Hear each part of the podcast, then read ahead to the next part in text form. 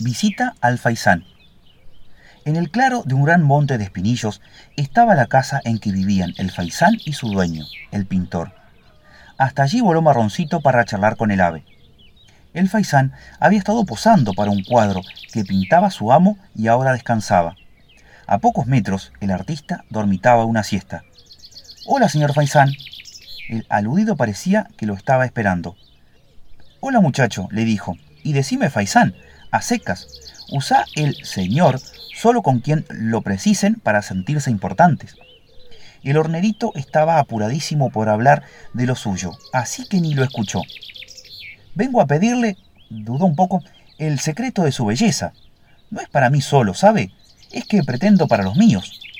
El faisán lo miró con tan profunda tristeza que Marroncito no pudo seguir. Hornerito, le dijo, no creo que te convenga. ¿Qué cosa? Desvelarte por unas lindas plumas. El faisán miró fugazmente al pintor y dijo, Antes de que él despierte, trataré de contártelo. Limítate a escuchar. Asintió el hornero intrigadísimo. A tu edad yo también vivía pendiente de mi aspecto.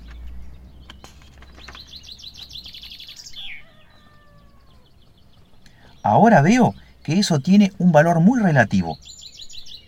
Hizo una pausa y siguió. En poco tiempo, él habrá llevado mis colores a la tela. Cuando eso ocurra, ya sé cuál será mi fin. ¿Otro pintor? ¿Un extraño? dijo inocente el hornero. No, muchacho, suspiró el faisán. El hombre jura que es esclavo de lo bello, pero en realidad su verdadero amo es el estómago. Para que el hornero no le quedaran dudas, completó contundente. Más que al óleo, prefiere al plato. Marroncito recién comprendió el drama y se le hizo un nudo la garganta. Como el pintor empezaba a despertar, el faisán se apuró a concluir. Por eso, busca lo perdurable. Tu figura y tu carne pueden ser reemplazadas. Son, ¿cómo decirte? Son productos de consumo. Y agregó en un susurro. Ahora andate, por favor, amigo. No quiero que me veas llorar. Compungido, Marroncito no pudo decir nada y en completo silencio abandonó la casa. Encuentro con el loro. Un diálogo extraño llegó hasta Marroncito. Doctor, no puedo asumir mi pérdida. Concédame tiempo para elaborar el duelo. Es que no puedo llorar.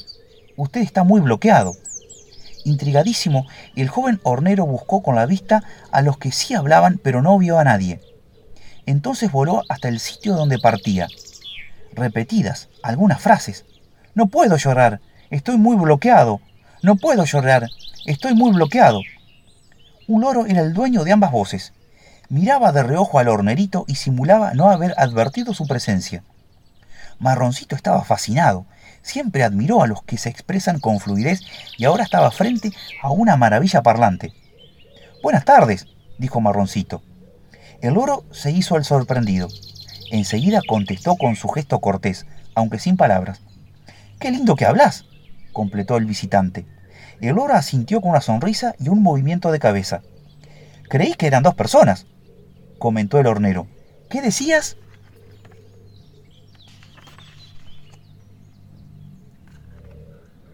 Soy el loro de un psicoanalista, contestó el aludido con aire de importancia. Usted mismo debe hallar sus respuestas y continuó el diálogo. Pero ahora, estimulado por la presencia del hornero, teatralizándolo, acostándose cuando hablaba el paciente, incorporándose cuando lo hacía el analista. Doctor, me cuesta disfrutar el presente.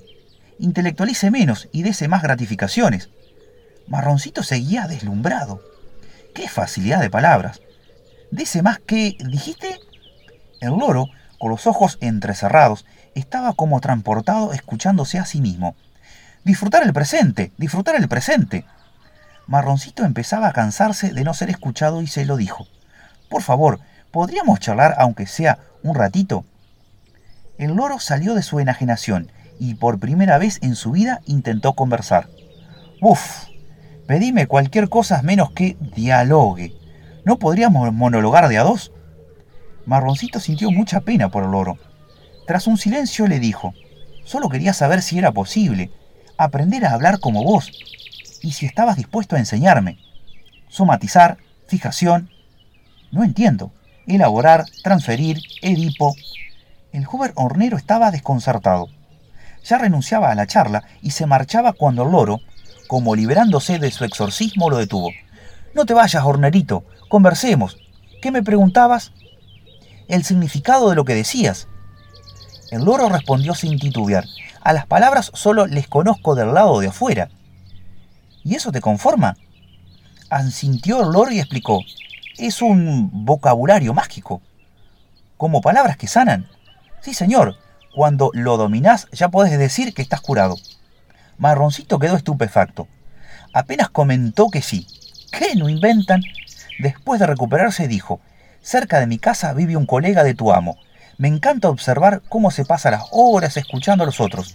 Casi no abre la boca. Es su trabajo.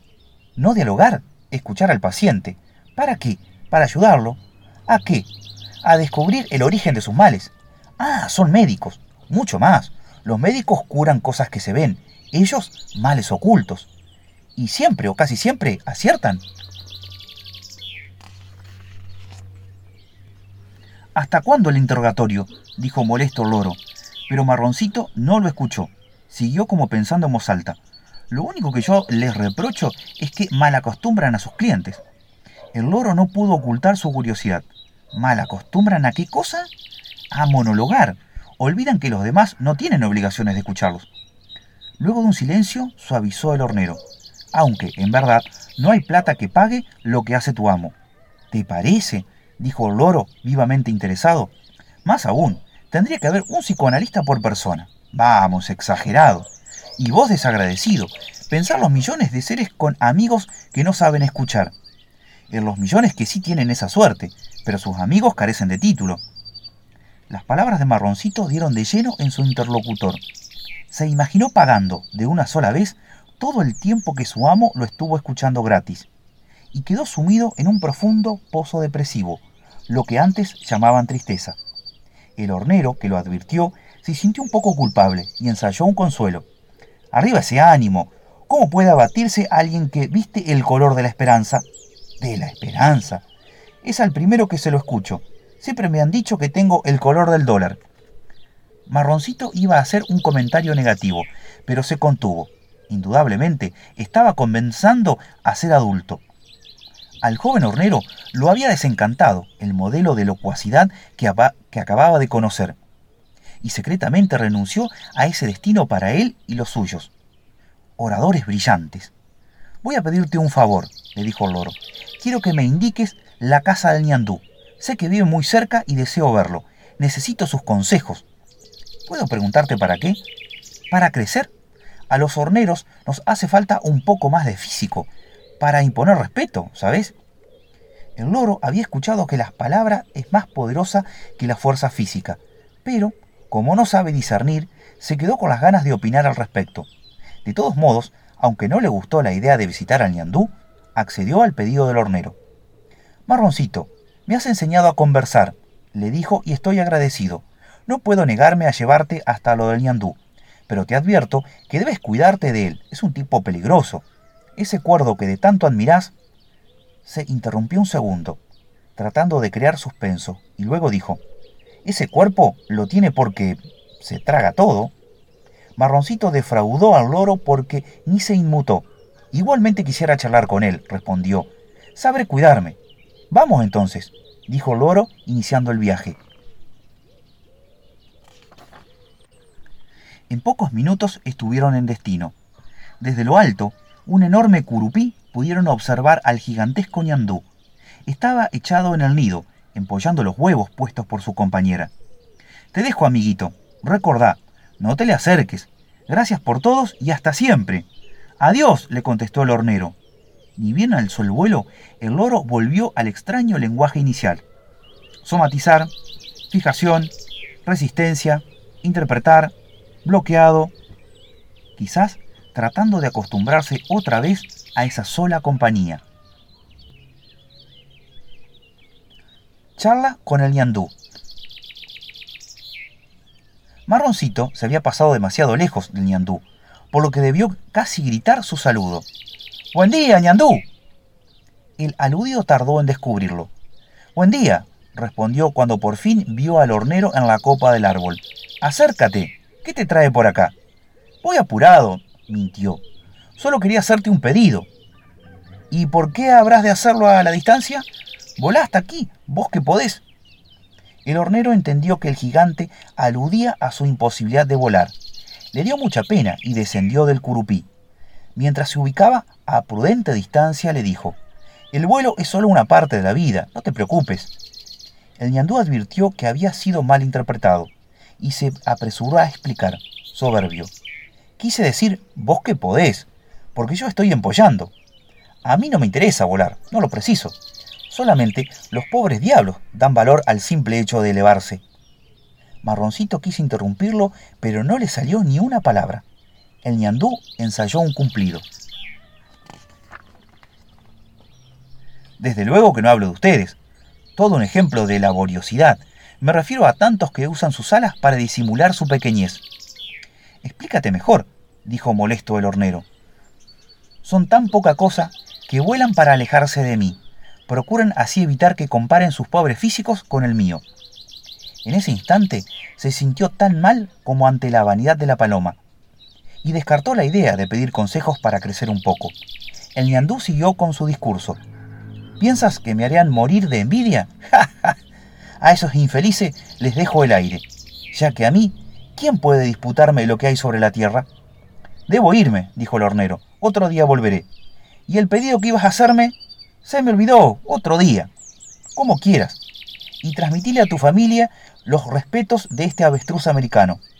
Gracias, avestruz americano, ironizó Marroncito, que estaba aprendiendo a ironizar.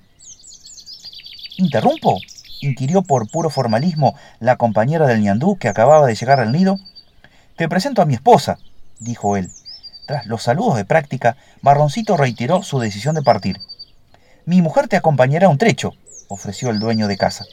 El hornero rechazó el ofrecimiento, pero la insistencia de ella y su actitud francamente cordial lo decidieron a aceptar.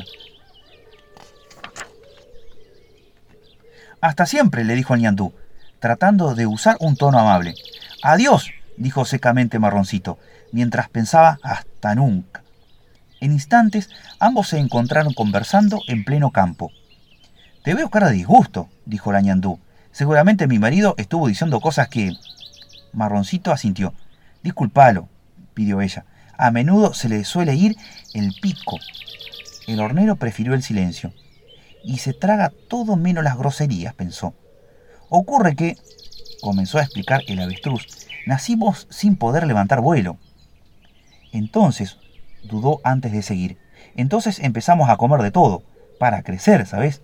Procuramos compensar con nuestra opulencia el no poder elevarnos, ni siquiera un poquito.